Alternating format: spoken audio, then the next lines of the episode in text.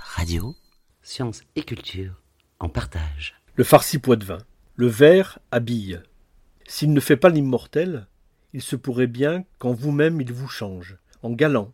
Inutile d'apprendre le rôle, de chercher le masque jusque dans les comédies de Plaute. Il suffit de savoir que le vert, comme plus généralement la couleur, est ce qui couvre, ce qui cache, aussi bien ce qui montre.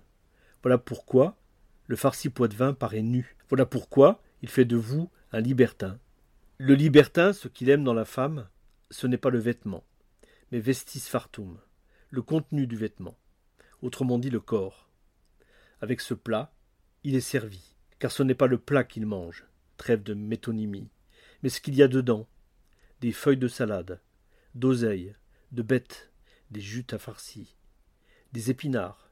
On peut supprimer les épinards ou ajouter du chou, du persil, des oignons, des poireaux. Cela dépend de la maison, de la saison. Toutes ces feuilles cuisent ensemble, dans l'eau, dans la marmite, dans le ventre grouillant de vie de la terre. Car le jardin ne meurt que pour retourner à l'exubérance primitive, pour retrouver la vis vegetativa. C'est de la vie, dirait-on, de l'être qui se fabrique ici. Du moins, un personnage, pétri de qualité, un adjectif déguisé en nom, figé en substantif, en substance, du verre, un farci, comme on dit un fossile. Le farci, comme le fossile, c'est le corps sans vêtements, sans la peau. Ce que l'on voit, c'est le moule interne, l'empreinte. On imagine le contenant, le plat à gratin où l'on a fourré tout ça, le linge dont on a tiré la chose, le torchon, pour peu qu'on y mêle du porc, cette forme que l'on tente d'opposer à la sauvagerie qui menace, la rotondité du monde, un microcosme de saveurs, il n'empêche, on se demande comment tout cela tient ensemble. Par quel miracle? Ce qui fait d'un hachis d'herbe, d'un pâté, ce beau tableau, ce vert virant au brun, ce brun sombre, mêlé d'or. Quelqu'un a battu, on le sait, un ou deux œufs dans un verre de lait, les a versés sur les feuilles bien égouttées, sommairement coupées. Mais il en faut plus pour expliquer cet or.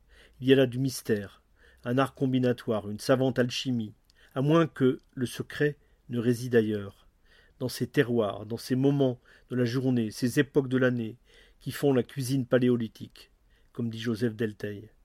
Car la nature apprend la religion à l'homme, elle lui emprunte aussi, parfois, ses pinceaux. Vous venez d'entendre Denis Montebello lisant l'un de ses textes. Il est écrivain et vit à La Rochelle.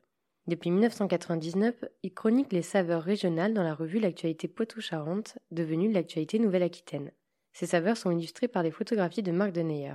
Vous pouvez retrouver ces chroniques dans le livre Aller au menu, paru en 2015, Au temps qu'il fait, les éditions de Georges Monti.